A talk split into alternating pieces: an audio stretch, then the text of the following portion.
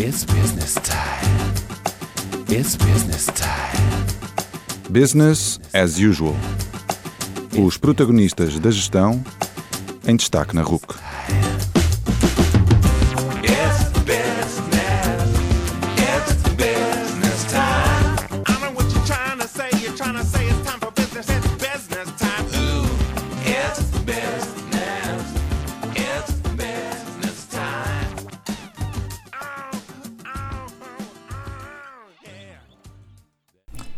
Boa noite e bem-vindos ao 60 Business as Usual. O meu nome é António Calheiros e trago-vos hoje um convidado muito feliz, Reinaldo Sousa Santos. O Reinaldo já foi gestor de recursos humanos, mas mudou recentemente de carreira, passando a dedicar-se ao ensino da gestão de recursos humanos. Fez doutoramento em Felicidade no Trabalho e publicou recentemente o fruto desse trabalho, o livro Ser Feliz no Trabalho, uma viagem científica, humana e criativa pelo bem-estar social. Nesta conversa falamos sobre o seu percurso, sobre os aspectos mais científicos da felicidade no trabalho, mas também sobre alguns mais práticos. Sobre o que as empresas a fazer de bem e de mal para promover a felicidade no trabalho, sobre a importância do dinheiro para a felicidade, sobre o impacto da pandemia na felicidade e sobre este recente aumento da preocupação com a felicidade. Terminamos a conversa com alguns conselhos para quem quer ser feliz, com pormenores mais pessoais do Reinaldo e com as suas respostas à grelha fixa. Atentem!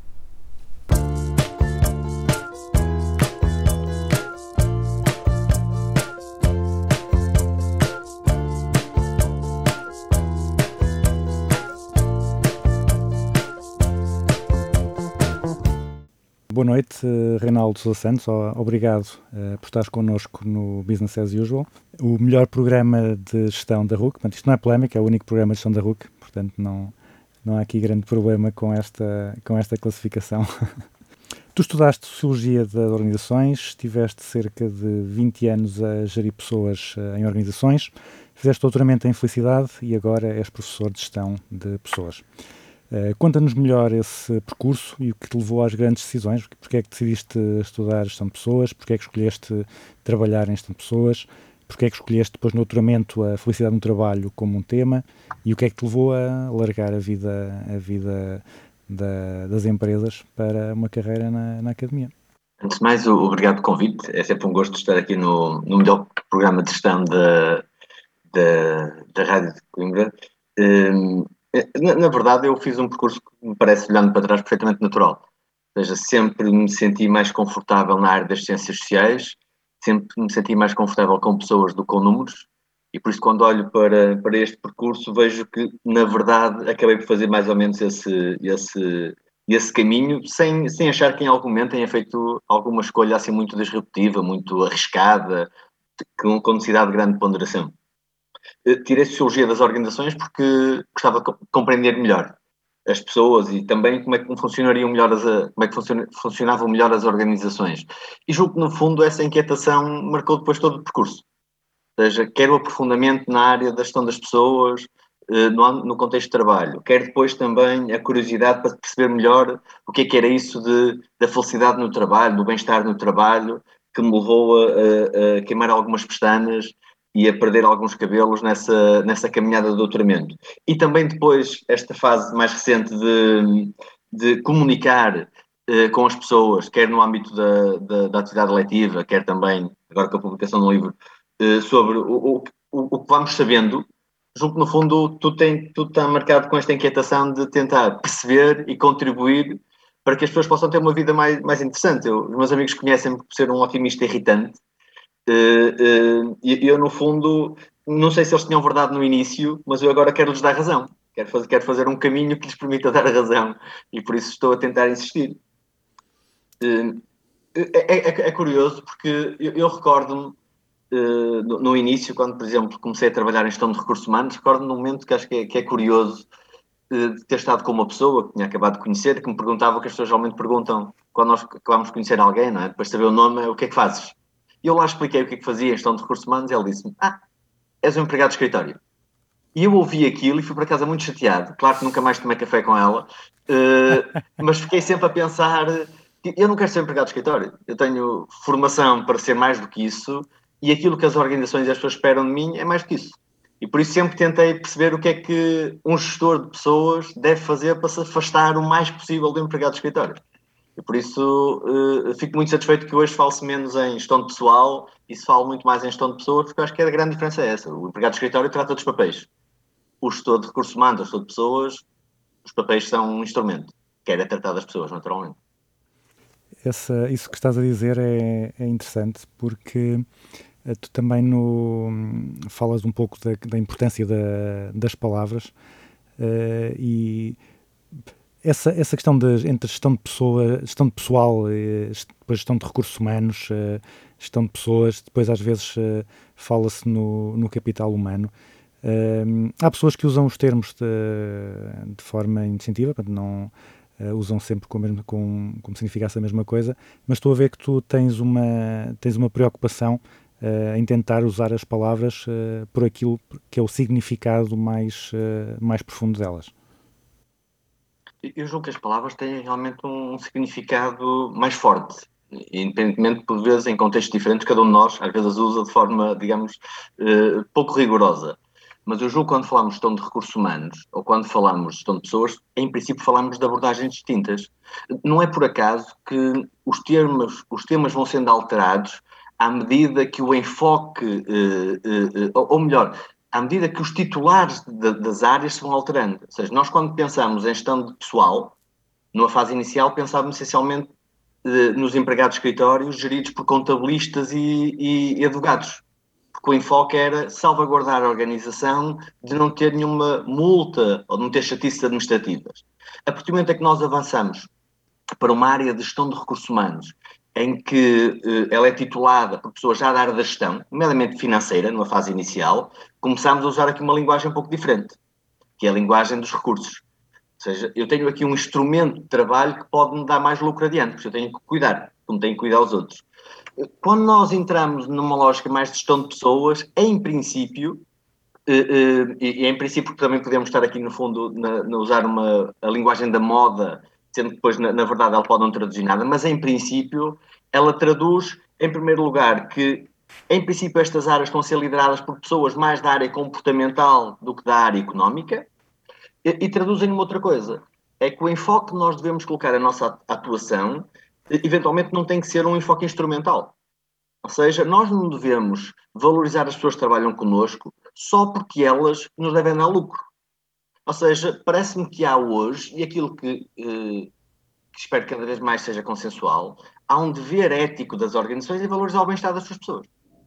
E, e isto, por exemplo, parece uma coisa que, que, pode ainda chocar algumas pessoas, não é? mas eu recordo-me, por exemplo, há 20 anos, nós tínhamos grandes debates nacionais sobre as empresas deveriam ou não deveriam, por exemplo, valorizar o ambiente. E dizia, se o fizessem, perderiam a competitividade. E nós, enquanto sociedade, o que dissemos era, não toleramos isso. Não queremos empresas que tenham sucesso à custa do ambiente. E é verdade, se nós hoje conseguimos ter turismo no país todo, é porque temos uh, rios bem cuidados, é porque temos as praias bem cuidadas e, e toda a indústria teve que necessariamente adaptar-se a isso. Eu julgo que nós, na área do, do bem-estar das pessoas, temos que fazer algo parecido. Não sei exatamente como, mas parece-me que cada vez mais a literatura tem dito isso. Tem havido alguns exemplos também nesse sentido. Julgo que os próprios clientes começam a, a, a, a dar uma mensagem aos fornecedores de que também querem isso, que não faz sentido nós temos empresas de sucesso quando esse sucesso não é partilhado com as pessoas que lá trabalham. Isso não faz muito sentido.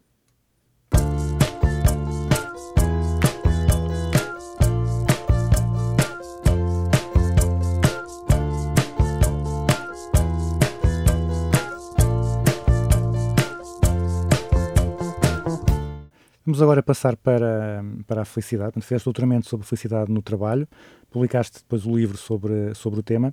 Então vamos aqui, lá está, uh, tendo cuidado, tendo rigor com as palavras, uh, falar, explicar um pouco o que é que estamos a falar. O termo científico para a felicidade é o, é o bem-estar. No teu livro dizes que o bem-estar no trabalho tem quatro dimensões, hedónica, eudemónica, física e social, e aprendes um triângulo do bem-estar social, composto por oportunidades de relacionamento, apoio social e valores sociais. Para os nossos ouvintes que ainda não, que ainda não leram o teu livro, podes explicar então qual é que é a tua proposta e clarificar também as diferenças entre a felicidade no trabalho e depois outros conceitos que, que às vezes as pessoas também misturam sem, sem distinguir, como a motivação ou a satisfação no, no trabalho. Uh, podes então expor um pouco esse, esse teu modelo? Sim, nós quando falamos de, de felicidade, seja, felicidade deve ser daquelas palavras mais comuns. É? Eh, é natural até quando se pergunta a alguém o que é que queres ser, a pessoa rapidamente levanta o dedo e diz feliz. E a conversa pode acabar aí. É?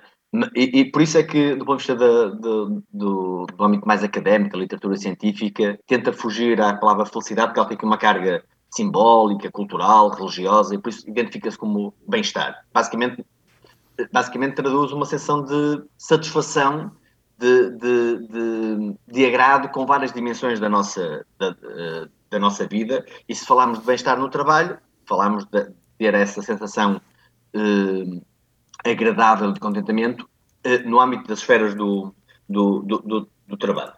Nós, quando pensamos em, em felicidade, eh, o que a literatura nos diz é que, essencialmente, temos três dimensões, que seria a felicidade psicológica, a felicidade eh, a felicidade física e social. E na parte psicológica, a ideia de que nós podemos ter dois tipos de bem-estar. O bem-estar da alegria, do contentamento, do entusiasmo, no fundo, é o bem-estar que é traduzido nos sorrisos, eh, mas não é só isso. Se nós chegarmos a casa e contarmos que hoje tive um dia fantástico no trabalho, provavelmente não foi um dia de grande galhofa. Não foi um dia assim de alegrias e champanhe e, e, e bolo. Pode ter sido, mas também pode ter sido um dia de grande conquista. Ou seja, deram-me um desafio que era difícil, eu consegui, havia um problema para resolver, eu não, não estava a conseguir, havia colegas que estavam com dificuldade, eu ajudei. Por isso é que há uma outra dimensão do bem-estar psicológico que é o bem-estar demónico. Há, os gregos tinham uma palavra no tempo de Aristóteles que era daimon. E daimon significava o verdadeiro. E por isso esta felicidade é a felicidade em que, que decorre de eu concretizar o meu potencial. Eu sentir que estou a cumprir-me. É? Fazer a coisa certa. E nem sempre a coisa certa dá prazer. Repara, nós falámos, sei lá, com um, um artista eh, eles não costumam dizer, ah, pintei este quadro, foi uma alegria tremenda quando eu estava a fazer. Não, eventualmente foi uma alegria tremenda quando eu acabei, porque parou o sofrimento e a obra está feita. E nós no trabalho também temos isso. Uh, uh, até aquela questão, por exemplo, que o conceito que se fala muito agora do flow, eu estou envolvido, geralmente eu não estou envolvido porque estou muito divertido. Eu estou envolvido porque estou completamente vinculado a um projeto. E, e nem vejo o tempo a passar e até, até consigo, por vezes, ficar horas a fazer aquilo e quando acaba até estou completamente de rastros. Mas aquilo deixou-me feliz, porque eu, era difícil e eu fui capaz de fazer isso. Eh, isso nós temos essas duas dimensões que podem ser o bem-estar uh, psicológico. Temos uma outra também, naturalmente, que é o bem-estar físico, que é eu não sentir que o trabalho ameaça a minha condição física. E aqui física no sentido mais global de poder perder um dedo, poder ter uma lesão nas costas, poder ter problemas respiratórios, mas também as questões uh, mais uh, atuais e prementes, como os assédios, moral, sexual, tudo isso. Ou seja, eu não senti que trabalho é agressivo. E, nomeadamente, por exemplo, as questões do stress.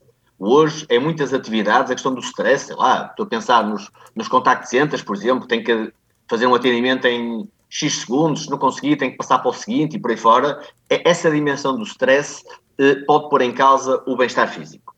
Mas depois há uma outra dimensão, que é uma dimensão que por acaso me interessa mais, eventualmente até pela minha formação na área da sociologia, que é o bem-estar social, que é o prazer que nós temos de ter uma experiência partilhada com outras pessoas.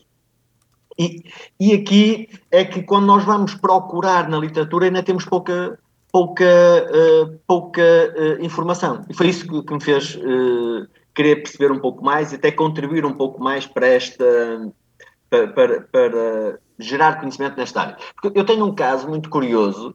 Quando trabalhava numa, numa empresa enquanto diretor de recursos humanos, na altura da crise da Troika, 2011, à volta disso, nós tínhamos o hábito de ter algumas, tínhamos várias equipas espalhadas pelo terreno e por isso, regra geral, íamos lá de vez em quando, íamos recursos humanos, por vezes administração também, no fundo, atenuar a, a, a distância e criar aqui um clima de proximidade. E recordo-me naquela altura que tínhamos que ser muito contidos do ponto de vista remuneratório. Recordo-me ter ido um, a um local, por causa na região centro, em Águeda, e, e eu falei disse que as pessoas tinham que se motivar, embora nós não tivéssemos uh, capacidade para, para, aumentar os salários, E depois adiante, certamente, teríamos capacidade para, para eh, premiar as pessoas, mas naquela altura não era possível. E recordo-me de um operário que levantou o dedo lá do fundo e disse: Nunca se esqueça, não há dinheiro, não há amor. E a verdade é que eu nunca mais esqueci. Eh, Mas também é verdade que nessa empresa, embora nós não, não tivesse sido possível aumentar nenhum salário, nós tínhamos um excelente ambiente de trabalho e conseguíamos todos os anos melhorar a nossa posição no ranking das melhores empresas para trabalhar em Portugal.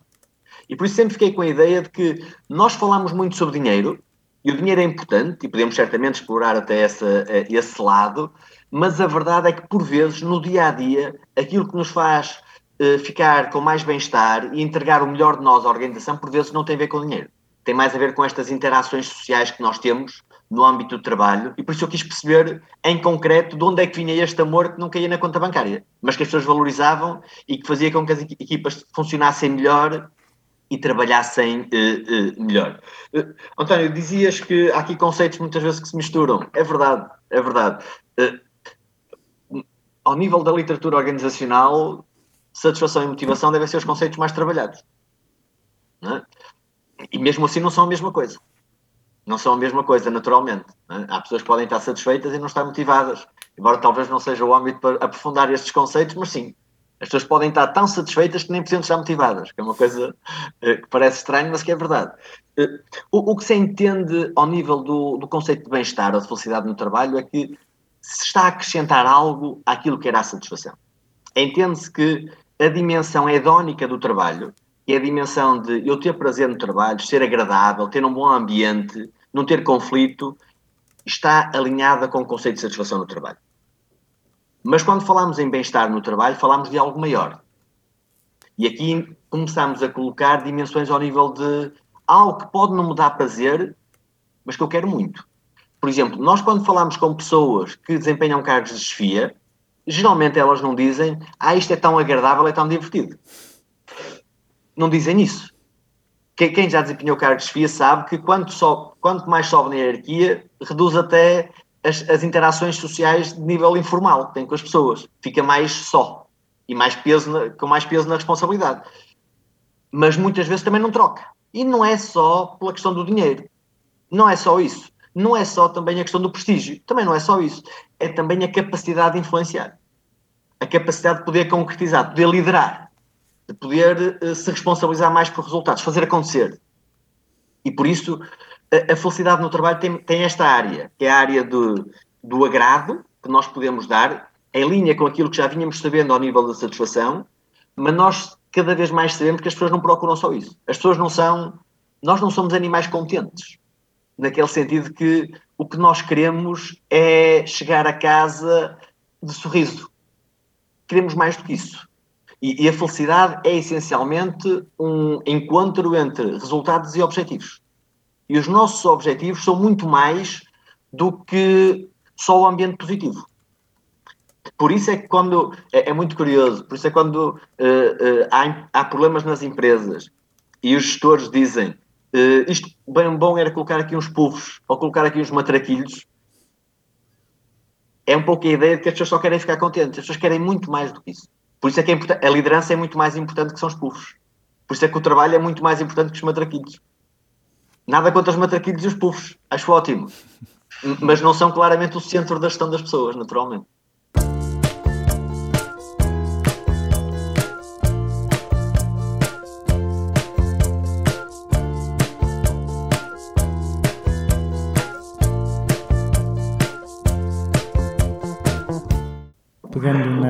Nessa questão dos matraquilhos e dos puffs, lá está, nada contra os matraquilhos e os puffs, eh, mas pegando nisso e também pegando na. ou tentando comparar a tua experiência como gestor e depois o que estudaste eh, no doutoramento, quais é que são as principais diferenças que encontraste entre aquilo que tu achavas eh, como profissional, que era a felicidade, se calhar do, lá está, do que, do que ias eh, lendo e vendo na- nas publicações mais, eh, mais da área, mais de recursos humanos, e depois aquilo que, que descobriste quando estudaste o tema mais academicamente, ou seja, o que, é que, o que é que te surpreendeu, o que é que tu aprendeste de novo, que se calhar escapa um bocado à ideia que as pessoas têm normalmente da felicidade no trabalho. Eu acho que a grande surpresa eh, que surge para um gestor de recursos humanos, formado na boa gestão dos instrumentos, é perceber que talvez isso não baste. Eh, o, o- nosso enfoque, muitas vezes na formação enquanto gestores de recursos humanos, aquilo que por vezes nos pedem é para nós fazermos alguma coisa. E por isso nós, durante muito tempo, o nosso debate era qual é que é a boa prática.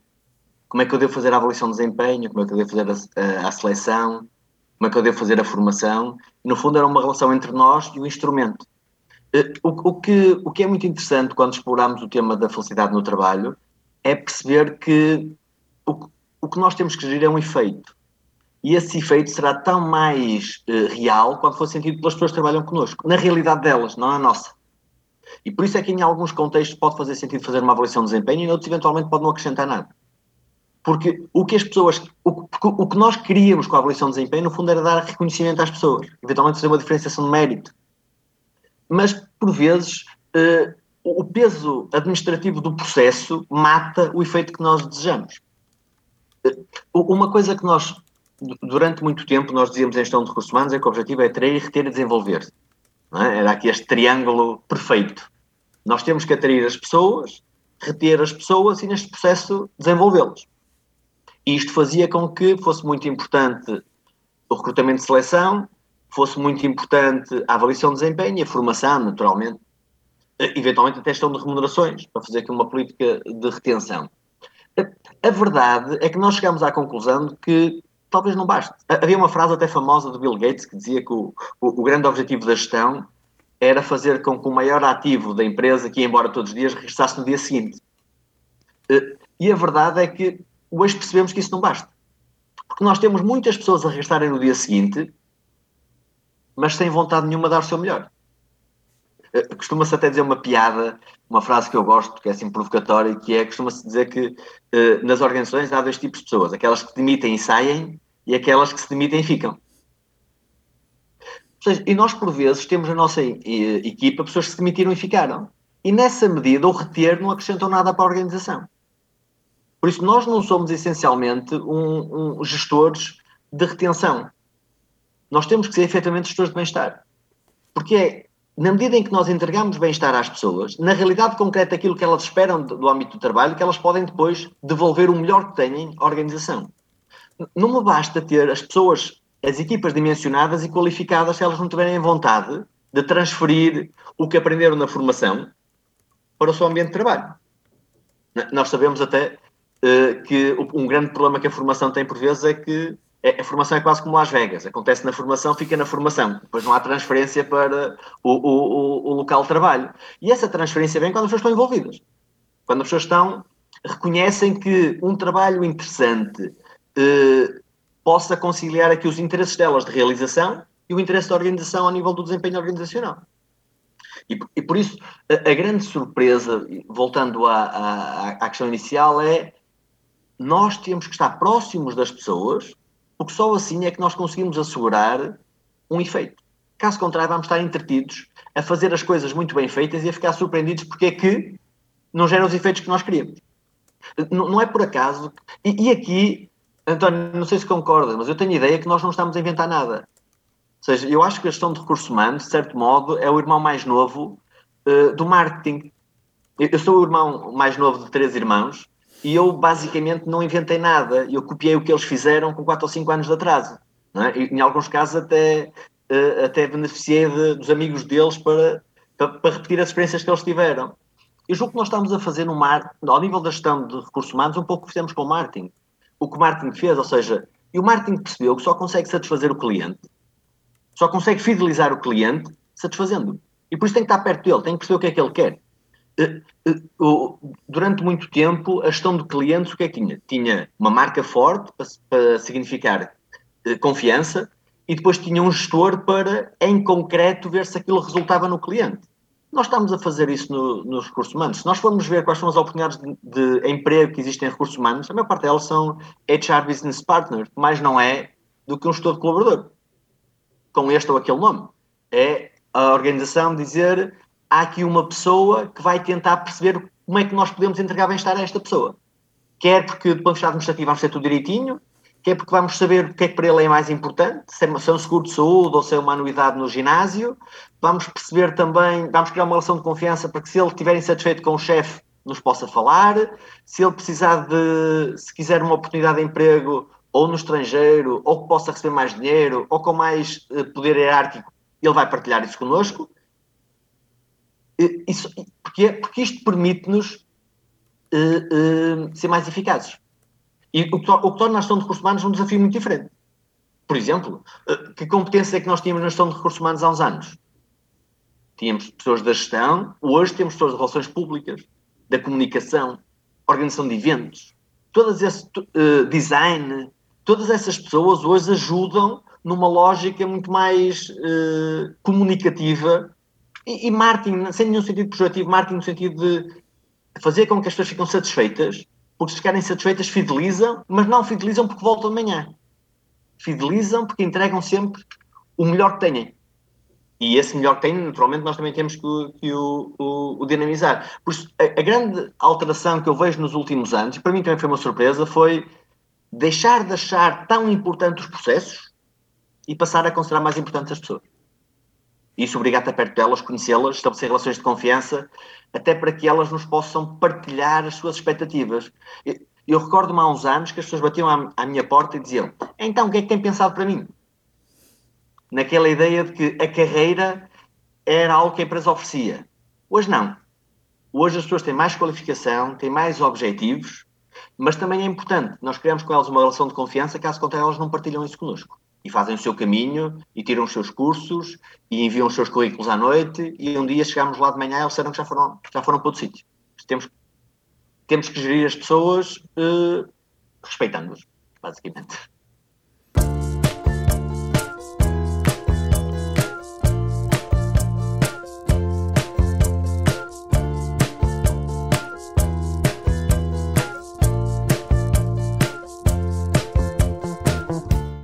Nós vemos também muitas empresas a, a apostar na, na felicidade, contratar, eh, além dos HR Business Partners que referias, também gestores de, de felicidade e outro, e outro tipo de designações e a usarem a felicidade no trabalho como, como argumento de, de, employer, eh, de employer branding. Um, sentes que estas apostas são, são genuínas ou são só, ou está, estavas a falar do marketing, ou são só marketing no mau sentido, em que são interesseiras, em que estão uh, simplesmente a tentar uh, convencer as pessoas a ir para lá sem estarem genuinamente preocupadas com a, com a felicidade delas? António, eu, eu, eu recordo-me de, de uma passagem até do teu livro sobre recrutamento e seleção, em que referes as questões de eh, os problemas éticos associados hoje ao processo de recrutamento e seleção. E um deles é que, por vezes, as organizações, eh, e- com este frenesim da caça ao talento, da guerra pelo talento, prometem oferecer algo que depois não têm para oferecer. E esse é o problema do employer branding. Aquele, eh, eh, embora seja importante, não, é? não pode ser construído na relação para o exterior, ele tem que ser construído primeiro por, dentro.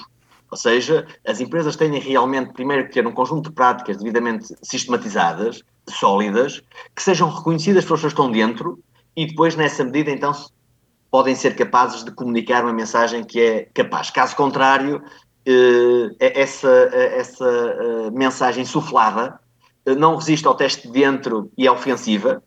As pessoas dizem muitas vezes, estão a dizer que promovemos eh, desenvolvimento e somos muito bons a dar oportunidades de carreira, as pessoas estão cá dentro não evoluem há 10 ou 20 anos.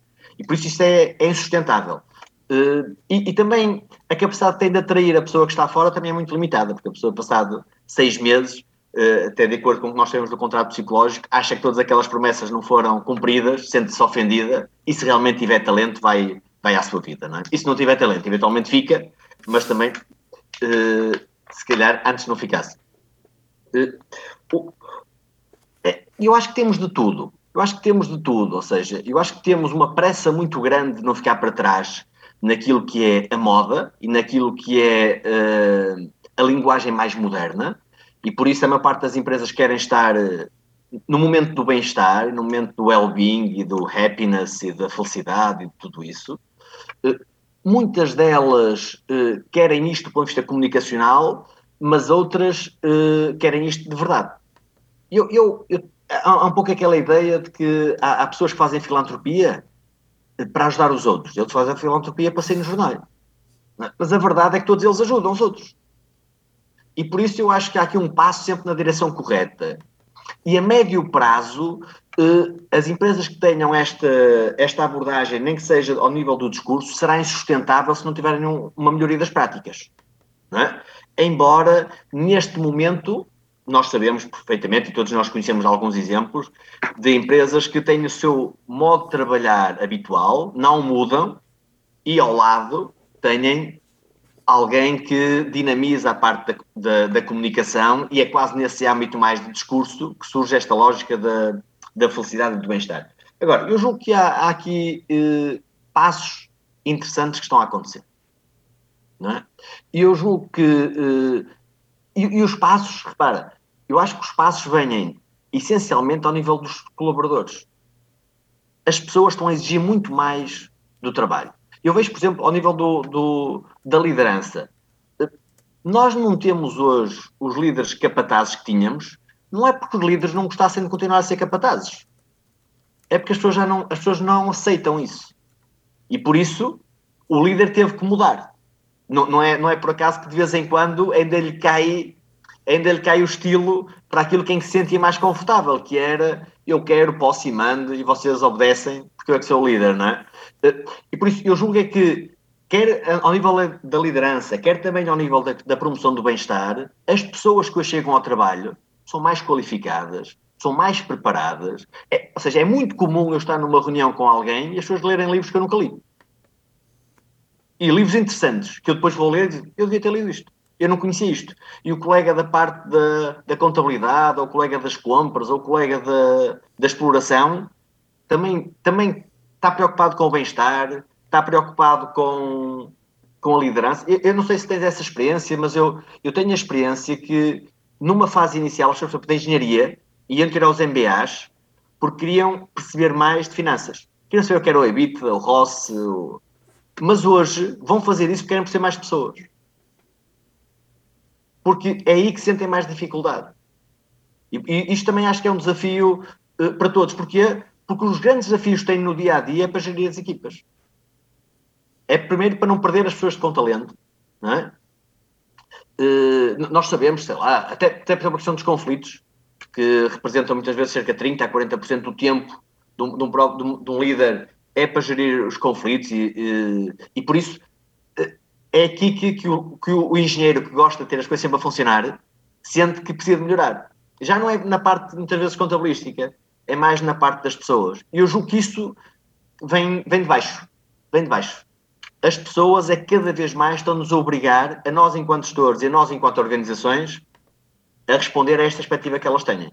De o trabalho tem que ser um local mais digno, tem que dar mais prazer e tem que dar mais realização. Por isso eu acho que isso é inevitável, vai ter que dar. O que não quer dizer que seja se calhar ao ritmo certo e com a velocidade certa. Mas eu acho que parece-me inevitável. Senão, senão vamos ter muitos problemas. E achas que mesmo as empresas que são sinceras, que as iniciativas que elas têm eh, são consistentes com aquilo que, que, diz a, que diz a ciência ou têm abordagens à felicidade que lá está, que se calhar vão mais para, para os puffs e, eh, e as mesas de, de matraquilhos? Há tudo. Eu, eu acho, por exemplo, que há duas dimensões que são muito importantes ao nível da de criação de uma relação de bem-estar, que são muito estruturais e que por vezes não são trabalhadas por estas organizações. Que é, por exemplo, a questão de, da natureza contratual, a questão da precariedade de trabalho e a questão, por exemplo, até da natureza das remunerações. Ou seja, é que eu não, eu não tenho o- a questão salarial no centro do bem-estar, mas também não podemos fazer de conta que ela não existe. não é? Eu, eu con- conto só um pequeno detalhe. Eh, no grupo onde eu trabalhava, eu comecei a trabalhar em 2000, ou seja, há 21 anos, eu era um recém-licenciado que passei a ganhar o mesmo que ganhavam todos. 180 contos. Não tinha mérito nenhum. Ou seja, era o Reinaldo, podia ser o António, podia ser a Maria, podia ser nesta ou naquela cidade do país, não interessava. 21 anos depois, no mesmo grupo, o recém-licenciado é admitido por 900 euros. E esta realidade perpassa muitos grupos. Ou seja, e eu recebia os 180 contos há 20 anos e havia o, o drama de ser o contrato a termo. E esta era a precariedade. Mas seis meses depois, eu além de ser aumentado, faziam um contrato sem termo. 21 anos depois, não é aumentado, ganha 900 euros, vejam o que é que vale o- o- o- a diferença, não é? Eh, e, e o contrato provavelmente que lhe é oferecido é um contrato precário. E precário não é seis meses a termo. Precário provavelmente é um contrato de trabalho temporário. Ou seja, se nós percorrermos os corredores dos nossos centros comerciais, a maior parte das pessoas que lá trabalham não tem contratos de trabalho. Têm contratos de precários. Muitas vezes já nem, já nem é com a própria empresa. É com uma empresa de outsourcing que coloca e que faz essas coisas todas. E por isso é difícil nós eh, sermos efetivos numa política de bem-estar quando eu tenho uma relação contratual da pessoa que a grande mensagem é eu a qualquer momento posso acabar com a nossa relação. Eh, há, há um provérbio chinês que diz que a felicidade é alguém para amar, algo para fazer e algo para esperar. Eu, se, se faço uma relação assente na precariedade, eu, na verdade, estou, estou a colocar só a ameaça para que a outra pessoa possa esperar. E, e- e é, e é interessante porque, quando vamos ver isto, os maiores utilizadores de trabalho temporário não são as empresas pequenas, são as grandes. São as grandes. E eu acho que, do ponto de vista da própria sociedade, seja. eh, imaginem a dificuldade que é alguém querer comprar um carro e não conseguir um empréstimo porque tem um contrato que acaba passado o mês. Ou quer eh, comprar uma casa e não pode porque não, não tem contrato passado um ano. Quer casar e ter filhos, mas não tem essa segurança. Ou seja, há- há- eu percebo o lado das organizações que é dizer mas eu só preciso a pessoa quatro dias. O, o modelo anglo-saxónico tem muitos contratos assentos na hora. né? Mas é importante nós refletirmos um pouco sobre o impacto que isto tem ao nível da, ao nível da, da forma como nós projetamos o nosso futuro. E não há felicidade sem futuro. É? Ou seja, eh, e por isso eu tenho muita dificuldade em considerar consistentes as abordagens de felicidade assentes em contratos precários. Porque um contrato só é precário porque eu quero dizer à pessoa a qualquer momento eu posso acabar com ele. E esta mensagem não é não é eh, não surge em sintonia com a ideia de tu és especial, eu estou empenhado em dar-te bem-estar, em desenvolver-te. Uma dimensão, por exemplo, quando fazemos um programa de coaching, é que a meio do programa não se pode despedir a pessoa. Há, aqui um programa a médio prazo de desenvolvimento. Eu imagino sempre os, program- os programas de bem-estar nesta lógica. Nós temos aqui um compromisso para eu aumentar o teu bem-estar e tu poderes, em reciprocidade, valorizar também o desempenho da organização. Acho que a questão salarial do, do, do valor do salário digno e a questão contratual são bastante, bastante importantes. Até, até que só, só numa nota, que é, eu quando falo em ganhar 180 contos em 2000, eu refiro aqui um prémio muito grande pela qualificação. Eu quando estou hoje a dizer que se ganha 900 euros o salário mínimo está quase nos 700, provavelmente eu estou a dar menos incentivo ao rapaz que está numa equipa de operários e que poderia ponderar estudar à noite para se licenciar. Eu acho que isso também é importante. Ao mesmo tempo, eh, a partir do momento em que eu não tenho uma gestão ativa de remunerações, eu também eventualmente não estou a dar grandes incentivos à pessoa que numa equipa se pode destacar. Na verdade, ganhamos todos o mesmo. Acho que há aqui algumas dimensões que são eh, penalizadoras para o bem-estar e que provavelmente também são penalizadoras para aquilo que é boa gestão das pessoas no trabalho.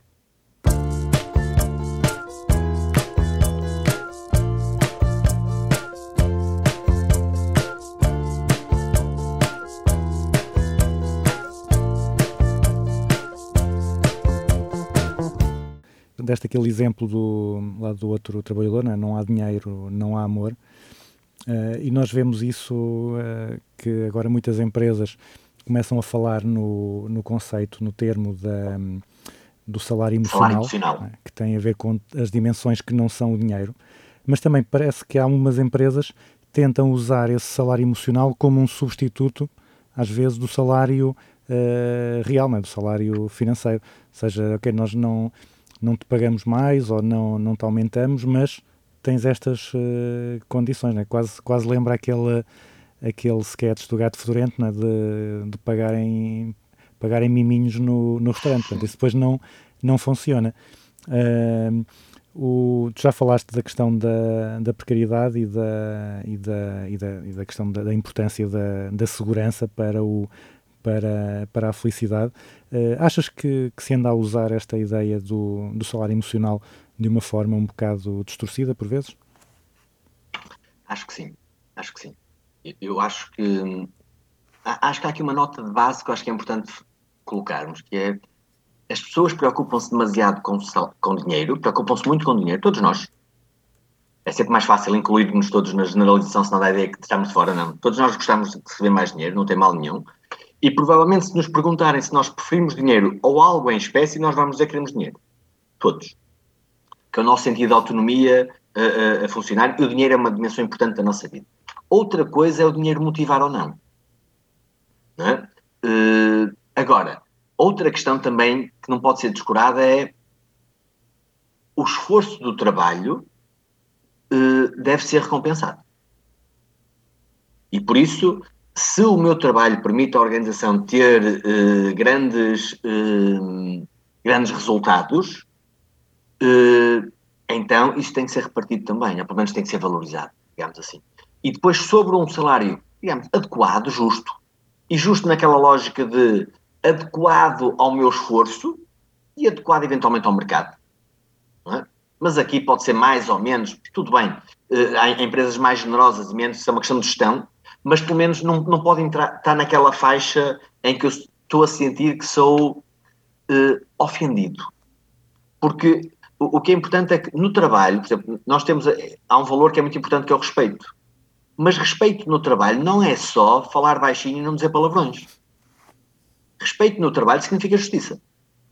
É eu sentir que as minhas expectativas estão a ter um tratamento justo. E por isso, quando eu vejo que eu trabalho muito, eu esforço-me muito e o que eu recebo é miminhos, eh, e eu com miminhos realmente a minha vida pessoal não avança, e mais do que isso, eu não sinto o reconhecimento devido, naturalmente que eu até tenho muita dificuldade depois em aceitar discursos eh, muito simpáticos sobre a gestão das pessoas. Uma coisa que eu, nas entrevistas que fiz no âmbito do trabalho, me surpreendeu é que muitas pessoas diziam se durante o ano não me tratam bem, eu não vou ao almoço de Natal. Porque se não me tratam bem, não vão tirar fotografias comigo a sorrir. E esta é uma ideia que eu acho que é bastante interessante, que é a, a- a- política do bem-estar não pode ser um episódio.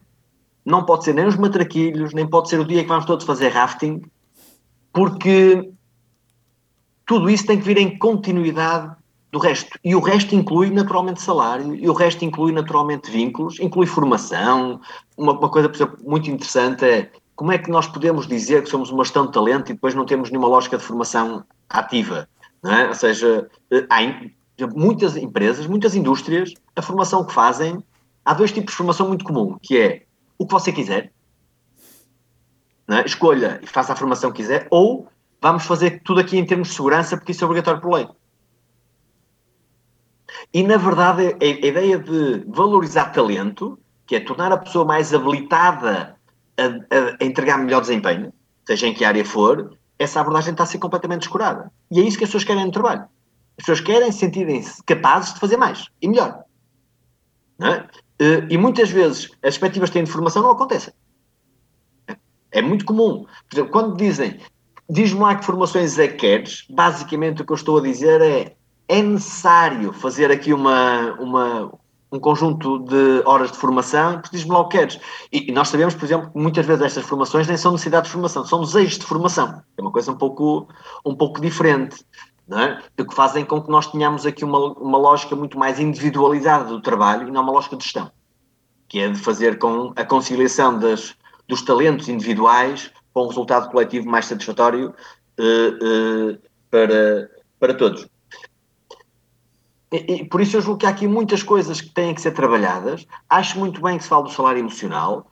Acho muito bem que as FIAs eh, estejam cada vez mais preparadas para elogiar não só o resultado, mas o desempenho.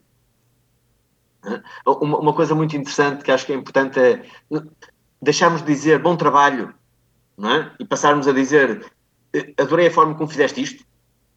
Que é uma coisa ma- mais na pessoa, que valoriza a pessoa, que dá o seu, o seu, o seu contributo. Nós muitas vezes dizemos bom trabalho, como se estivéssemos só a olhar ali para os números ou para o papel. Eh, Esta ideia de pôr a pessoa no centro parece-me importante, não é? mas também eh, não podemos pô-la no centro né? Eh, quando, digamos, nas áreas não remuneratórias e depois pôr a pessoa completamente no escuro ou esquecermos delas nas áreas remuneratórias dizendo se tu não quiseres isso eu tenho outro. Porque as coisas acabam por não, não, não, não fazer sentido. E por isso eu acho que quem fizer uma abordagem de salário emocional faz muito bem, mas acho que não é o início da viagem. A viagem já tem que estar eh, bem encarrilada nesse momento.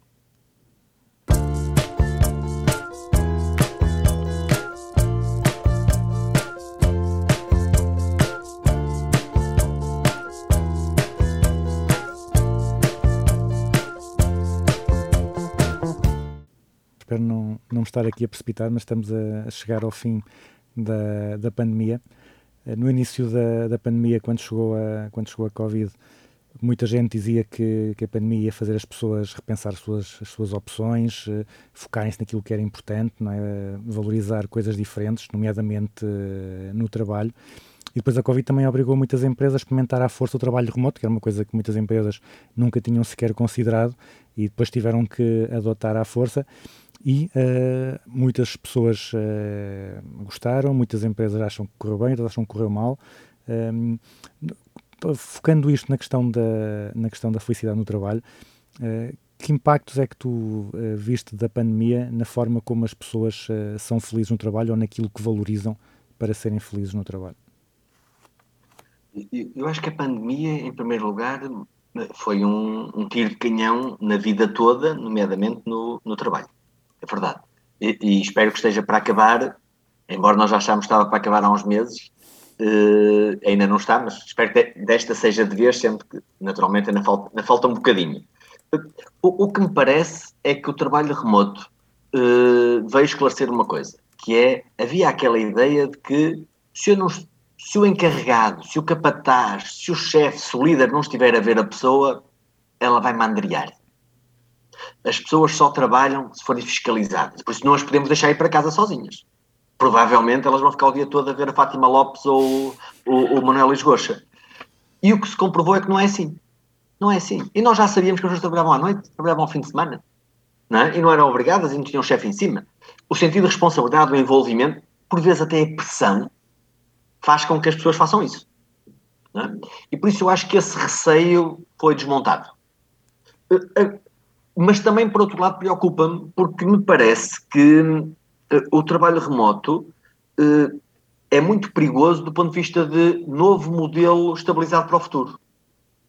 Porque, porque me parece que é mais um elemento em favor da individualização do trabalho e, de, e quase de colocar a pessoa como sendo eh, só mais uma, um, um mero executante de tarefas que está num sítio onde eu nem vejo, nem sei onde é, e amanhã rapidamente eu troco aquele utilizador por outro noutra casa e tudo eh, funciona bem. E se nós perguntarmos aos colegas da área informática que estão muito empolgados com a questão do teletrabalho, eles têm razão.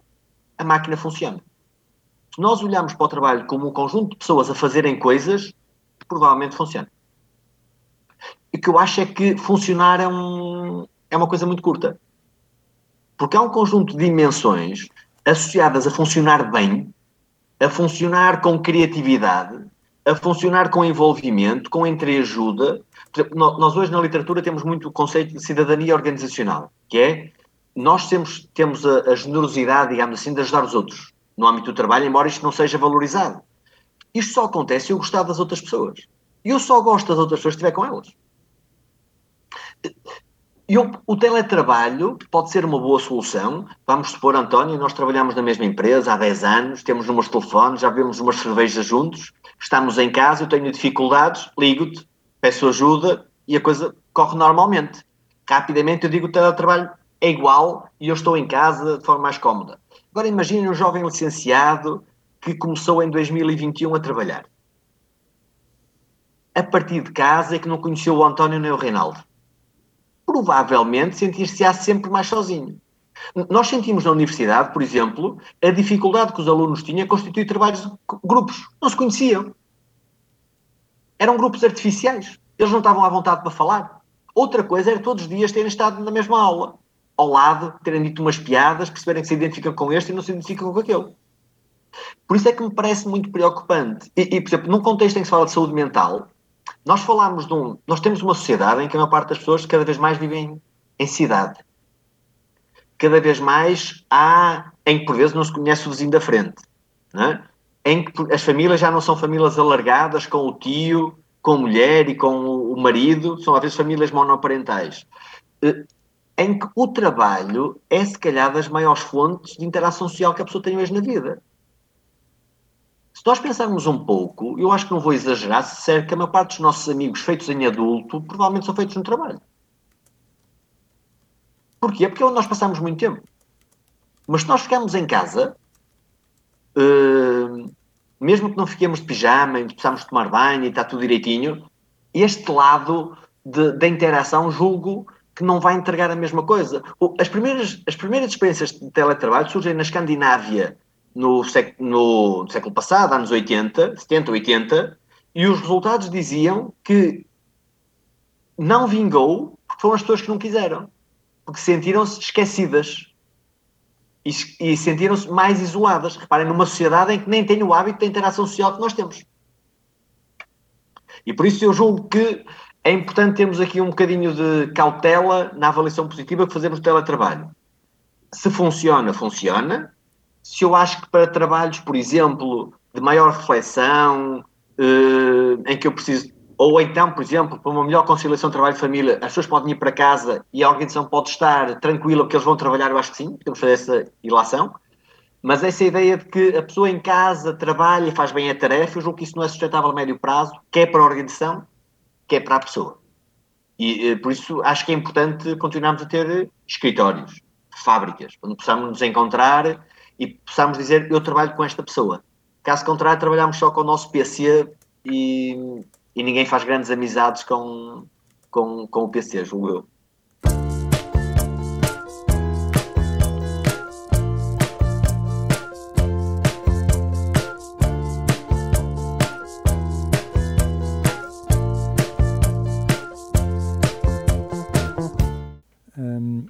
Tu, também eh, partilhaste no LinkedIn ah, um certo livro eh, que termina com a, com, a, com a frase: A constatação do tempo disponível para ser feliz faz com que as pessoas tendam a pensar demasiado no assunto e, tão decididas a aproveitar o futuro, correm o risco de desperdiçar o presente. Portanto, no livro, esse excerto vem no final de uma secção sobre o, o quanto o aumento da esperança de vida deixou as pessoas com mais tempo para pensarem na felicidade né, e como isso as pode tornar menos felizes. Isto quer dizer que a felicidade é, como se costuma dizer, um, um first world problem, ou seja, é um- uma preocupação que nós inventamos quando já resolvemos todos os outros problemas? De certo modo é. De certo modo é. Ou seja, a, a- a felicidade é a satisfação com as, as diferentes dimensões da minha vida. Eu, eu ter objetivos nas diversas dimensões da minha vida e conseguir concretizá-los. Se, se- se a esperança de vida for. Repare, no início do século XX, a esperança de vida era à volta dos 30 e poucos anos. 35 anos. Estamos a falar dos países da OCDE. né? Eh, e no hoje nós temos uma esperança de vida à volta de 80. Ou seja, a nossa vida duplicou. Há, há um termo que nós usamos muito com alguma graça que é a crise da meia-idade. O que é que, que é, que é a crise da meia-idade? A crise da meia-idade mais não é com a confrontação com o facto de, do ponto de vista daquelas tarefas todas que eu tinha que fazer para que a minha vida eh, funcionasse, elas estão feitas. E agora, o que é que eu faço? Que- É verdade que se eh, eu viver num país muito pobre, em que todos os dias eu tenho a pressão de ir buscar água para alimentar os meus filhos, eu estou sempre no presente. é? Mas se eu realmente viver num primeiro mundo, e nós vivemos, temos esse conforto, é? o que não quer dizer que possamos ter eh, eh, leituras mais severas sobre, eh, sobre o nosso contexto enquanto sociedade, mas nós vivemos num continente mais rico e vivemos num. e, e- e também temos um, estamos num dos países mais confortáveis da, da, da, Europa e, e, e a questão é o que é que eu faço com estes 40 anos que eu tenho adiante, né? Eh, o que é que eu faço com eles? Não, não é por acaso que nós, quando vamos ver, por exemplo, os modelos de gestão de carreiras, é nesta fase que as pessoas também me mudam, não é? Que é mas é isto que eu quero. É essa interpelação, e, e- e as interpelações só fazem sentido quando eu depois posso atuar. E, e- eu também, só- eventualmente, só posso atuar quando eu tenho algum conforto de base. Não é? Não é por acaso que nós vemos as pessoas a mudarem com mais facilidade quando têm mais capital, quando têm mais talento e quando têm mais qualificação. Mais depressa o responsável da contabilidade muda do que muda o operário. É? Porque ele sente-se com mais capital para poder rentabilizar no mercado de trabalho, digamos assim. Eh, E, e por isso há sempre esta ideia de a felicidade precisa de futuro. Por isso é que é muito difícil nós eh, validarmos um discurso de bem-estar ou de felicidade no trabalho em empresas que não dão futuro. Em empresas com a precariedade, por exemplo. é? Agora, eu julgo que. eh, eh, e voltando à, à, à- pergunta inicial, há, há uma música muito, muito interessante, que é aquela música do Brian Ferry, McFerrin, McFerrin, que é o Don't Worry, Be Happy, é? que no fundo o que está a dizer é ah, não se preocupem muito com a vida, não se preocupem muito com isso, sejam felizes. A, a verdade é que, por vezes, eh, a felicidade também não é isto, provavelmente. A felicidade também não é este ato displicente de estar sempre no presente. A felicidade muitas vezes é um ato de criar objetivos para o futuro.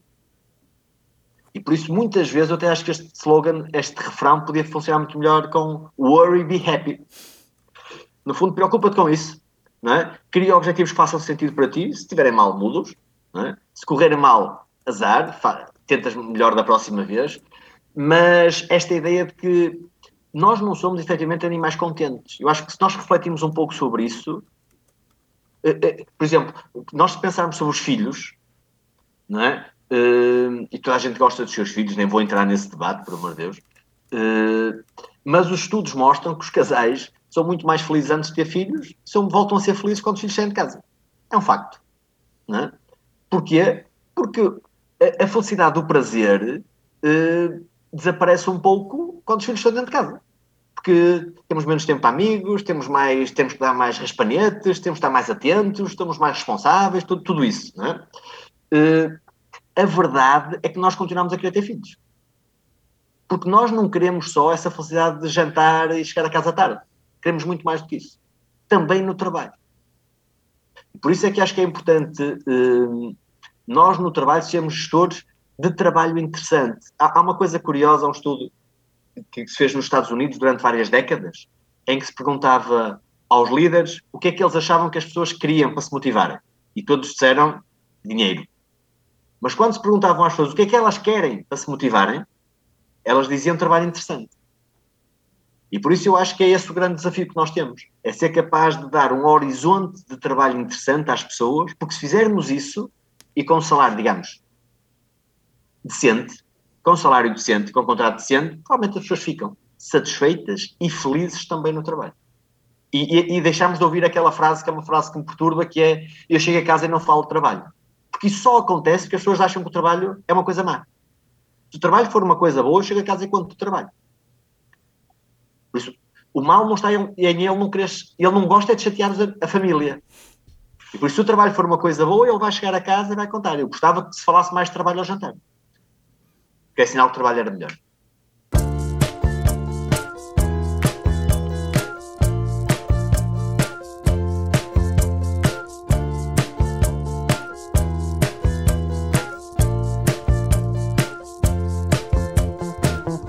Que conselhos é que tu darias a uma pessoa que anda à procura de emprego para, para que ela aumente as suas hipóteses de ser feliz no trabalho futuro? Que tipo de, de recomendações ou que tipo de preocupações é que terias à pessoa para ter enquanto andasse à procura e, e é para escolher entre possíveis empregos diferentes? Eu, eu, da minha experiência em termos de, de recrutamento de seleção, há um conjunto de comportamentos que eram impensáveis há 10 anos, que é, quando estamos a fazer uma entrevista, não é só a empresa que está a avaliar o candidato. O candidato hoje avalia a empresa. Principalmente se ele sentir que tem capacidade. Eh, E por isso eu acho que isso também coloca aqui eh, esta relação, uma relação em que todas as partes têm que fazer o seu melhor.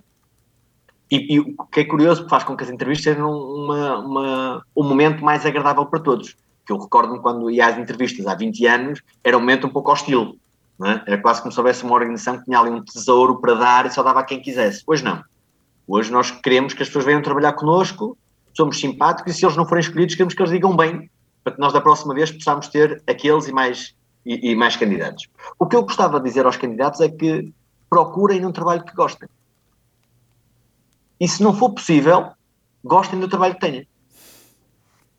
Porque há, há um, há um, um ensinamento judaico que eu acho muito feliz, que diz a felicidade não é ter o que quer, é querer o que tem. E, e eu julgo que isso é muito importante também no âmbito do trabalho, porque as pessoas mais novas ainda ouvem algumas frases que são frases assassinas do bem-estar, que é o trabalho é uma selva. Nós ouvimos alunos a dizerem isso e eles nunca trabalharam. A pessoa trabalha uma selva. O trabalho não é uma selva. A maior parte das pessoas no trabalho são boas pessoas. São simpáticas, afáveis, competentes. é? Também frases de ah, o trabalho é ir lá buscar dinheiro e depois sou feliz a partir das seis. Não tem que ser assim. Ou seja, nós passamos demasiado tempo no trabalho para não incluir o trabalho no nosso, no nosso projeto individual de felicidade. E eu acho que também é importante que as pessoas que chegam ao trabalho eh, cheguem também com esta ilusão de que isto é uma experiência que vale a pena. E eu acho que eles já chegam mais. O que faz com que, por vezes, tenham aqui alguma dificuldade de integração, porque vêm chocar um bocadinho com muitos que se admitiram e ficaram. é? A- acho que é importante terem essa, essa, essa, essa questão. E depois, eh, acho que também é importante perceberem que aquela ideia de vou continuar a estudar não é uma opção. Todos nós continuamos a estudar. Seja, eh, e quanto mais estudamos, mais sabemos que não, não sabemos nada.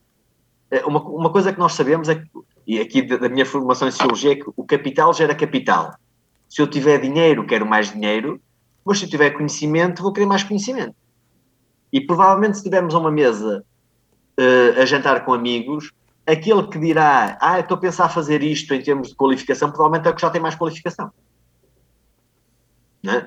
E por isso eu acho que é esta inquietude que é importante ser, eh, ser dinamizada nas pessoas que chegam. E também libertarem-se de alguns estereótipos que, que os outros lhes lançam, e eu acho por vezes também para os eh, diminuir ou para os encolher. A questão do que é, o que é hoje ser millennial, essa questão de é- esse rótulo geracional, se houvesse aqui um conjunto de rapazes que só estão bem a correr de lado para lado e não param em lado nenhum. Eu acho que eles param se tiverem boas propostas. Se eles forem bem acolhidos e tiverem um projeto interessante, eles param. Agora, se aquilo que lhes estamos para oferecer é um contrato precário, um salário miserável e, e abraços, ah, eles então querem abraços diferentes todos os anos.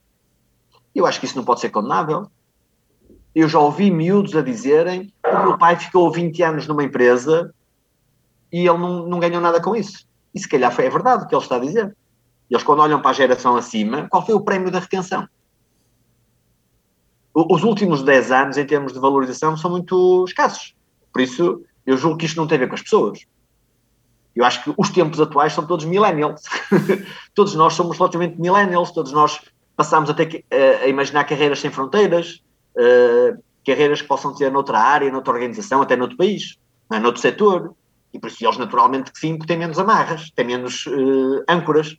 Mas eu acho que também por vezes essa ideia de que eles são eh, inconsequentes também não parece ser justo. As pessoas com, por exemplo, quando fazemos programas de trainees ou programas com ligação direta às universidades, encontramos pessoas com muita capacidade, enquanto nas aulas pessoas com muita capacidade. Miúdos, quando vamos fazer a defesa do- dos mestrados ou de- das licenciaturas, dizemos eu gostava de trabalhar com ele. Uns porque são muito inteligentes, outros porque são muito dinâmicos, outros porque têm ali uma certa ilusão que é boa, há tudo. Ou seja, não, não tenho nada a ideia de dizer no meu tempo é que era. Se calhar no meu tempo é que era, se ganhava melhor. Se calhar era a única coisa que era diferente. Porque nós, em termos de perfil, dominam hoje muito mais coisas, eh, têm muito mais potencial e por isso eu julgo que também compete às empresas serem capazes de aproveitar este, esta, esta capacidade. Mas também acho que é importante que quem, quem está a chegar ao mercado de trabalho tenha esta preocupação de gostar, tem. Primeiro, identificar o que é que é, porque muitas vezes há pessoas que desejam o ideal, mas nem sabem o que é que isso é. Por isso, se querem trabalhar, trabalhar numa banca, na banca ou trabalhar na moda, são coisas completamente diferentes. E por isso, se eu gosto mais de uma área, devo tentar uma área. Se eu gosto mais da outra, devo tentar outra. Não é? Se não conseguir, devo agarrar o que consigo e devo gostar disso. Até arranjar um melhor.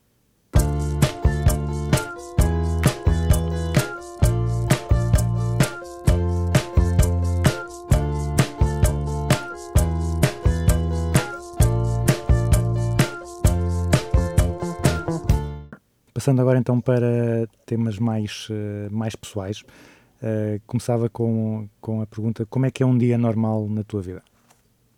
Eu acho que um dia normal é um dia igual ao das outras pessoas também normais, ou seja, não é, é um dia que concilia trabalho com vida pessoal, tenta na medida do possível conciliar também algum, algum exercício físico. Reconheço que já deixei de neste último ano troquei as corridas ao final da tarde pelas caminhadas de manhã. Eu julgo que isso já deve ser uma alteração, se calhar, eh, geracional, não sei, não sei.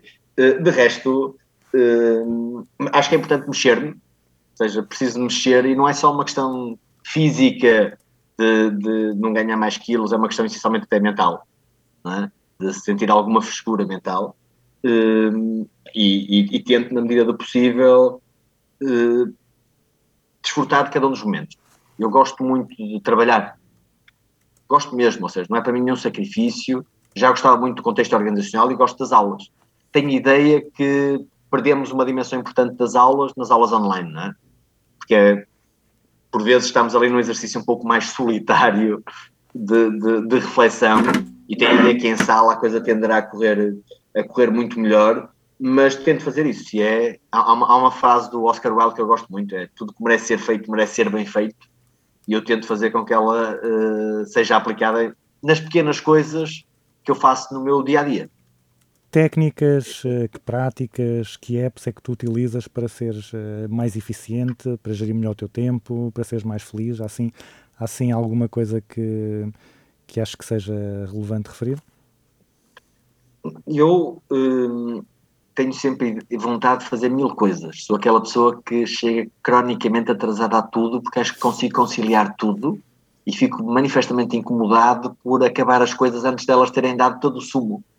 E por isso estamos a conversar, isso era suposto, aquilo demorar só meia hora, mas, mas a conversa está, está interessante, ou porque ainda temos uma coisa para resolver, ou porque do outro lado alguém está a expor uma coisa importante da sua vida e eu acho que não devo interromper, e eu geralmente chego tarde ao compromisso que tenho a seguir. É? Uh, e, e, e, por isso espero que me, que, que, me compreendam, às vezes o fazem, às vezes nem por isso, mas tenho esse problema e tenho sempre uma agenda cheia, porque não gosto de ser adiador. Ou seja, não gosto daquelas conversas de havemos de e depois esse havemos de nunca se concretiza. É? é? quase como criar uma expectativa e depois essa expectativa não ser concretizada. Não aprecio. Por isso tento, se alguém me diz, e se jantássemos? Eu pego no meu telemóvel e digo, quarta, sexta, sábado, ou podemos marcar, e por isso tento sempre ter uma lista muito grande de coisas para fazer, o que me faz andar sempre no frenesim, mas eu incomoda-me não ter nada para fazer. Não, não tenho muita uh, a perspectiva do dolce far niente uh, italiano, só em férias. Só em férias. Uh, por isso tenho sempre listas de coisas para fazer, dá-me gozo riscar e dizer feito, feito, feito, quer no, do ponto de vista pessoal, quer do ponto de vista profissional. Por isso tenho muitas coisas para fazer. Ah, eu retiro o bem-estar desta ideia de tive um dia cheio, partilhado com, com algumas pessoas. Uhum. Uh, disso que estavas a dizer de tudo isso que fazes, em que tarefas é que tu és eh, mais eficiente e em que tarefas é que tu não és eficiente, mas que, lá está, por uma questão de, de gostares de fazer, insistes em, insistes em fazer quando se calhar podias delegar ou podias não ter que fazer essas tarefas? Eu, como gosto de fazer coisas, hum, é, é, curioso. Eu faço parte de um grupo de, de, de voluntários aqui no Porto, fazemos refeições aos, aos, aos sem-abrigo, e eu reconheço que vou lá pelo impacto que temos nas outras pessoas, naturalmente, mas esta atividade também me dá uma coisa que o trabalho já não me dava que é o prazer de fazer coisas. Eh, quando nós estamos em, no contexto organizacional e temos uma equipa a cargo, nós, no final do dia, acabamos por não fazer nada. Nós reunimos com pessoas, estabelecemos objetivos, há pessoas que vão fazer algumas coisas, nos fazem proposta, que nós validamos, devolvemos, encaminhamos, mas o prazer de fazer a tarefa, e dizer feito, por vezes no trabalho nós perdemos isso. E por isso eu adorava, e ainda adoro, ir a este ambiente e dizem-me lava o tacho. É preciso cortar o pão. É- E eu, eu acho que este prazer, que é um prazer no fundo operário, nós queremos, não é por acaso, por exemplo, agora surgem as carreiras em, em Y, não é? que é, é importante ter o prazer de fazer. Eventualmente sendo mais especialista, não é? Eh, sendo eh, com mais responsabilidade, mas não tirar o prazer de fazer. Eu acho que é importante, porque eu gosto muito de fazer, eu sou aquela pessoa que se alguém me disser gostava de fazer um cabrito, eu vou fazer o cabrito. Nunca fiz, vou à internet, naturalmente, vou ver como é que se faz, vou experimentar e faço o cabrito. O meu gozo não é fazer o melhor cabrito, é concretizar o cabrito, a ideia de que, e se fizéssemos um cabrito? Por que não? E por que não? Já, já começaste a responder à pergunta seguinte, que era como é que tu fazes para desenvolver novas competências ou quando precisas aprender coisas novas? Já, já disseste que vais à internet eh, e mais. Bom, eu, eu gosto muito de ler, eu sou um apaixonado pela- pelas palavras. Eu, eu tinha em mim, partilho isso, a ideia de que havia de escrever livros. Nunca pensei que fosse um livro técnico para livro. Nunca pensei. E, eh, mas a vida também tem estas coisas, não é? Levadas por caminhos que nós não temos programado e nós às vezes também temos de ter nós próprios. E por que não? Não é? Eu gosto muito de ler, gosto de pensar, gosto de, de- de- de tentar fazer aquilo que não, é, que não seria suposto. E, e- e gosto também de uma certa inquietude. é? Gosto de. é Um pouco em linha com o que dizia. hum, todos os momentos acho que possam ser importantes se nós não andamos distraídos. é? Por isso, estarmos. Uma coisa que tinha muito prazer no trabalho era as conversas com os operários podiam ser o máximo, como podia ser o máximo a conversa com o administrador. Uh, nenhuma delas seria interessante se eu não estivesse lá. O importante é, se estamos... Eu, o meu filho tem 12 anos e às vezes diz-me coisas maravilhosas. Uh, eu aprendo muitas vezes mais com ele do que com professores universitários que tiraram outras coisas, tiraram doutoramentos aqui e acolá. Por isso acho que é importante nós, em cada momento, estarmos atentos. Eu aprendi muito com o senhor que me disse não há, não há dinheiro, não há amor. Uh, ou seja, apre- aprendo muito no trabalho, no, no trabalho universitário, quando percebo que cada aluno não é só mais um aluno. É muitas vezes o projeto daquela família. Os pais têm as fichas todas depositadas naquele aluno. Eh, Colocaram ali as suas poupanças, é a primeira pessoa que em duas ou três gerações vai para a universidade. Por isso, essa ideia de que todas as pessoas, por mais que sejam comuns, devem ser tratadas por especial. Eu acho que nós podemos aplicar isso às pessoas e aos momentos também. E se fizermos isso, provavelmente conseguimos tirar mais felicidade para nós.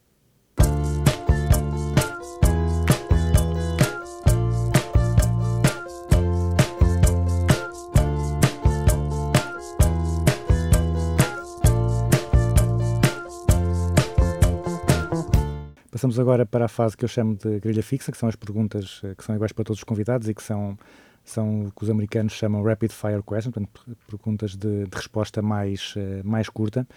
E ehm, a primeira é uma empresa admirada, ou um guru admirado, ou uma empresa e um guru admirados. Eu, eu aqui não, não, vou, não vou surpreender. Não vou surpreender. Eu gosto muito do exemplo do comendador Rui- Naveiro. E vou dizer porquê. Porque nós temos um pouco aquela ideia de que para ser eficiente temos de ser autoritários. é? E eu julgo que o comendador consegue transmitir essa mensagem de que podemos ser líderes de mercado, podemos ser eventualmente agressivos com os concorrentes, imagino que o sejam, mas podemos fazer as coisas bem feitas e com doçura. E isso é uma coisa interessante. Eu, eh, nesta semana, aqui no Porto, fui com uns amigos eh, a um restaurante em em que as pessoas tinham 60 anos e serviam à mesa com doçura. E eu acho que isso não se aprende numa escola de, de, de turismo. É pena, porque acho que se devia aprender. Eu acho que é importante também para nós, enquanto gestores de pessoas, perceber que o espaço de trabalho não pode ser um espaço só de eficiência. Ou então temos que incluir a doçura, esta preocupação com os outros, no nosso nossa matriz de eficiência. Eu acho que o comendador faz isso. E há vários exemplos que, que alimentam essa ideia, por isso acho que é um bom exemplo. Ehm, além do teu, claro, um livro que toda a gente devia ler.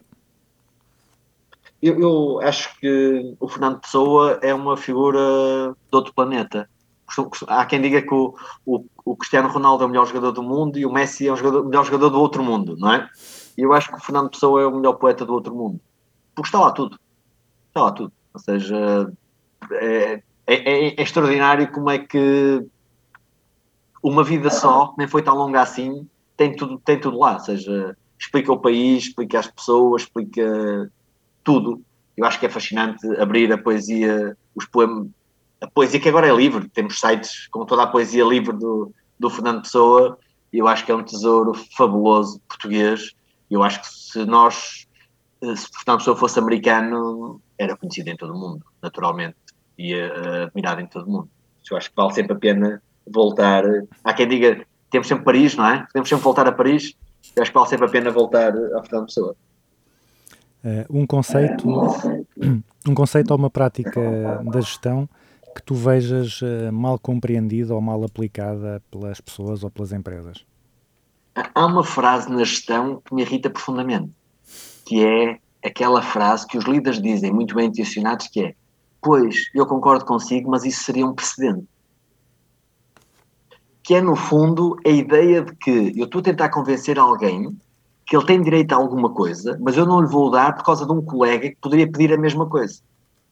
Eu, eu acho que não é o bom exercício da liderança. Eu acho que, primeiro, eh, o exercício da liderança é um exercício de diferenciação. Já vimos em várias esferas da nossa vida que se tratarmos todas as pessoas por igual, provavelmente temos muito pouco para dar a todos. É? E por isso eu acho que acho que os líderes deviam ser proibidos de dizer isto, porque a pessoa que diz isso seria um precedente é aquela pessoa que a seguir não vai fazer nada. Simplesmente usou ali uma, uma frase quase de, de justificação. Eu acho que o líder tem que ser capaz de mais do que isto. Tem que ser capaz de dizer à pessoa, merece e terás, eu sou, vou dizer aos outros porque é que a ti paguei um MBA e eles não. Eh, e, e isso, por exemplo, é uma lógica de retenção de talento. Não é? Se eu não fizer isso, eu acho que estou a simplesmente anular aquilo que é a liderança e a produção de efeitos que é exigível a um, alguém que está no cargo de chefia. Não gosto desta frase, é uma frase que me incomoda. Eh, e um, um conceito ou uma prática da gestão sobre a qual tenhas mudado de ideias. Eu, durante muito tempo, no contexto de trabalho, lutei muito por fazer avaliação de desempenho. Fazia muito e, e, e- e batalhei contra gigantes para manter. Mas hoje, se calhar, sou mais flexível. Acho que é importante é nós entregarmos, entregarmos reconhecimento às pessoas.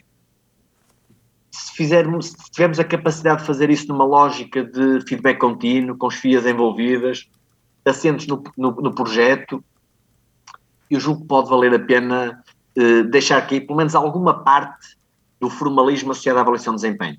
O que não podemos deixar cair é a entrega de feedback às pessoas, o que não podemos deixar cair é entregar reconhecimento às pessoas e dar-lhes informação para que elas possam melhorar. Isso não podemos.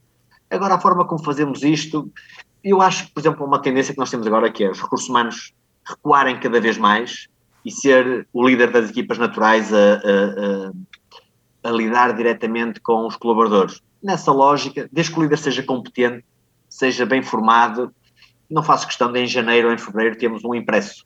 Se durante todos os meses eh, ele receber o reconhecimento, eu acho que talvez esteja bem. Se nós colocássemos um, um placar, um cartaz à entrada ou à saída de todas as faculdades de gestão de- do país, que frase é que tu gostavas que eles eh, vissem todos os dias, que fosse um, um conselho bom para eles? Eu gostava que eles vissem algo do género, façam a diferença no trabalho.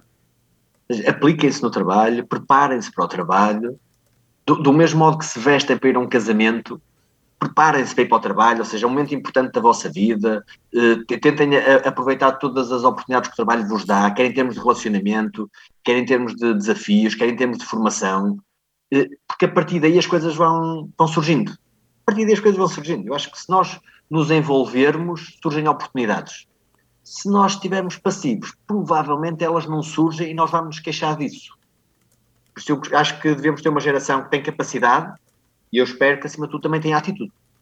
E essa atitude valorizar esses momentos, porque a partir daí as coisas podem acontecer e acho que há grandes oportunidades de poderem ser eh, muito felizes no trabalho. E sendo no trabalho, serão na vida, porque não há aqui um muro entre uma coisa e outra. É? Do mesmo modo que as pessoas, se estiverem chateadas em casa, eventualmente estão mais encolhidas no trabalho, se estiverem mais felizes no trabalho, também se calhar conseguem estar mais expansivas e mais felizes em casa. Por isso é este, acho que há aqui uma, um contributo social no trabalho para um bem-estar comunitário que eu acho que é importante.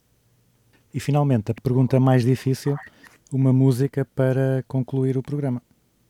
Eu, eu já falei da música do, do Don't Worry Be Happy. Há uma música que eu gosto muito, sei que é uma música muito antiga, geralmente quando se pergunta o melhor filme, as pessoas vão sempre buscar um filme preto e branco e tal. Eu acho que se calhar, estou a ficar com esse, com, com esse uh, problema. Mas há uma música dos Beatles que eu adoro, que é o Drive My Car, que é uma música que eu acho que tem muita, tem muita graça, porque tem relacionamento entre as pessoas, tem graça, tem energia, uh, tem aqui algum, algum sonho, porque há alguém que diz a outra pessoa: Eu hei de ser a maior estrela do mundo. Eu acho que por vezes os sonhos também só vale a pena sonhar se forem grandes, não é? E, e, e a ideia de que mas enquanto eu não chego lá, eu tenho que ter pessoas comigo e há muitas coisas a acontecerem entretanto, é de que há aqui um caminho. Se eu gosto muito dessa música, quem não conhece, eu acho que pode procurar, já não sei de que ano é que é, mas é, é mais velha do que nós, mas ainda hoje se mostra mais jovem do que nós e por isso eu acho que é claramente uma grande música e é uma música que para mim é muito feliz. Uh, Reinaldo, não te, não te roubo mais tempo, não, não te vou impedir de, de, chegar, ou não te vou obrigar a chegar mais atrasado à próxima, ao próximo compromisso. Uh, muito obrigado pela tua disponibilidade e pela, e pela forma interessante como, como respondeste às perguntas. Que o livro continue a ser um, um, sucesso de vendas e, mais importante do que isso, que, que as pessoas o leiam com atenção e que consigam ser uh, mais felizes no trabalho. Obrigado pelo convite. É mesmo isso, que as pessoas possam ser felizes também no trabalho. Uma boa noite.